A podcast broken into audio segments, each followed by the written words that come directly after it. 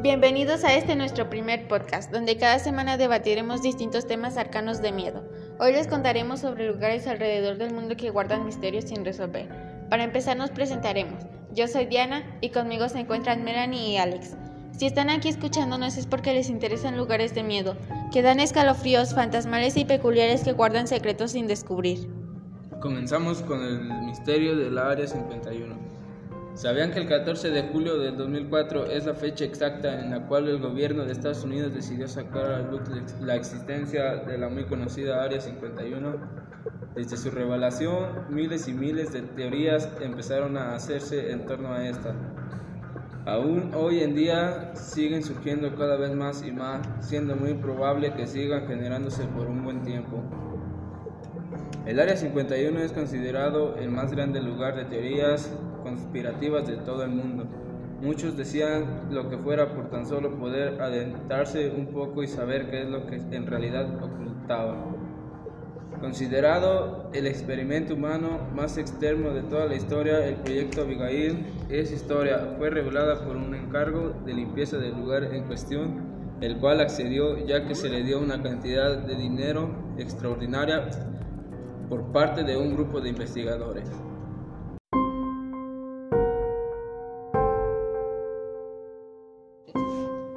Con el Triángulo de las Bermudas. También es conocido como el Triángulo del Diablo.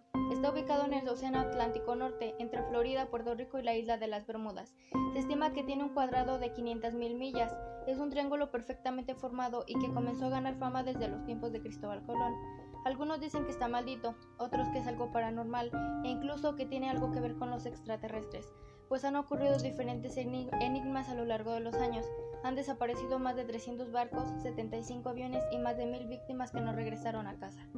Como te puedes dar cuenta, no hay forma de entrar y salir con vida, ni por agua ni por aire, ni los científicos han podido identificar qué fenómeno es. Una de las desapariciones más conocidas fue la del barco estadounidense llamado Mary Celeste. La nave despegó el 7 de noviembre de 1872 con el capitán del barco Benjamin Reeves, junto con su esposa, su hija de dos años y una tripulación de siete personas. Se dirigían desde Nueva York hasta Génova, Italia, con 1.700 barriles de alcohol crudo. Después de unos días de su partida, un barco británico llamado The Grayson encontró al Mary Celeste flotando con una vela prácticamente izada. Todo parecía normal e, e intacto, excepto por una cosa, no había nadie a bordo y el bote de salvavidas había desaparecido. Lo único que parecía fuera de lo común era una espada en la cubierta. Lo primero que pensaron fue en un ataque pirata, algo que descartaron al ver que todas y cada una de las pertenencias de la tripulación seguían intactas, así como alimento para un viaje de seis meses y los 1.700 barriles de alcohol crudo. Sabemos que en un ataque pirata no habría aparecido ninguna de las pertenencias. Si estás pensando en algún desastre natural te equivocas, pues el barco estaba totalmente intacto y sin daño alguno.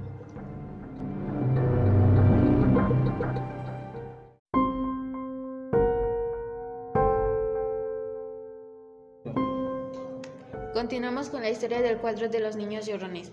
Durante muchos años la historia de este cuadro ha estado ligada a desastres y tragedias. Todo se remonta a 1911, cuando nació su creador, Bruno Amadio, un artista italiano de Venecia y que fue conocido posteriormente por su seudónimo de Giovanni Bragolin.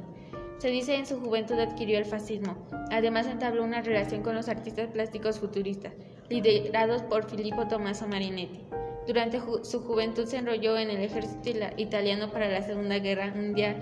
Durante esta experiencia vio el sufrimiento de los niños de diversas aldeas y ciudades a causa del conflicto. Esto sería la inspiración para crear la serie de pinturas llamadas Los Niños Llorones. Bragolin pronto se ganó el apodo del pintor maldito. Se decía que, frustrado por su nula fama como artista, el pintor habría hecho un pacto con el demonio para que sus pinturas alcanzaran celebridad cosa que indudablemente ocurrió. Durante la década de los 80 comenzaron a suceder las tragedias ligadas a estas pinturas. Las primeras fueron informadas en el Reino Unido y publicadas en el diario The Sun el 4 de septiembre de 1985.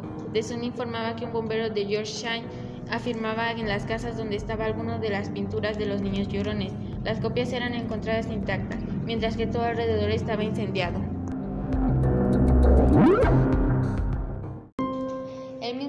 Afirmó que ninguno tenía permitido poseer ninguna copia del cuadro en su casa. Durante los meses siguientes, varios periódicos publicaron artículos sobre incendios de casas cuyos propietarios habían tenido el cuadro. Hacia finales de noviembre, la creencia en la maldición de la pintura estaba tan extendida que el mismo de Son organizó quemas masivas de los cuadros enviados por sus lectores.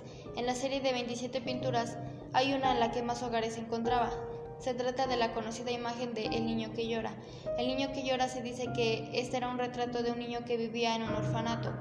Brad había regalado el cuadro a la misma institución, pero al poco tiempo había ocurrido un voraz incendio en el lugar que acabó con la vida de todos los menores. Lo cierto es que cuando la pintura estaba en particular se comenzó a comercializar en diferentes países, las historias comenzaron a surgir. Ya no solo se trataba de incendios, también de que el cuadro trae mala suerte que aparecían gusanos detrás de él y que si uno lo gira en 90 grados parecía que un pez se comía la cabeza del niño. La historia se ha extendido por diferentes lugares. Ahora solo queda quien lo ve es reconocer si esta pintura trae mala suerte o no.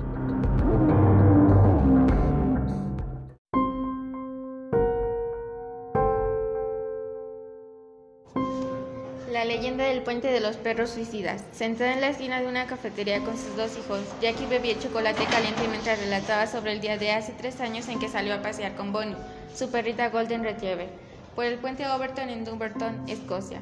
Algo se apoderó de Bonnie en cuanto nos acercamos al puente, dijo Jackie. Primero se quedó perpleja, pero después una energía extraña la poseyó. Corrió y saltó al vacío. Según insisten los escoceses, el perro de Jackie es uno de los cientos que, desde la década de los 50, de pronto se disponen a saltar de la estructura gótica de piedra. Muchos han terminado muertos, tendidos en las rocas escarpadas en el profundo fondo del valle que se encuentra debajo. Los residentes de Dumbarton, al noroeste de Glasgow, comenzaron a referirse a Overton, un puente en el siglo de la antigüedad que se extiende a lo largo del barranco de 15 metros, como el puente de los perros suicidas.